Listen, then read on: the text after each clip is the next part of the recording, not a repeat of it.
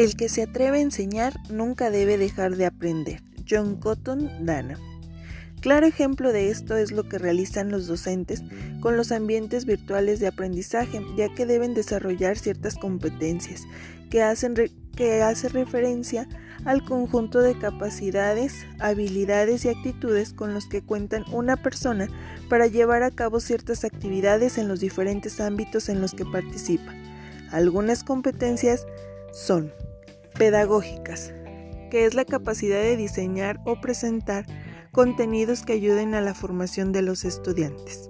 Investigación.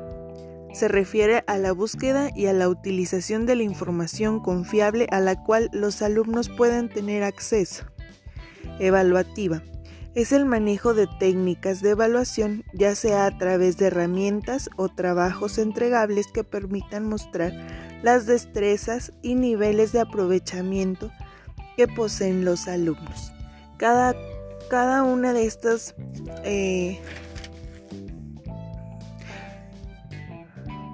capacidades, habilidades y destrezas son las que los competencias son las que los docentes desarrollan día a día.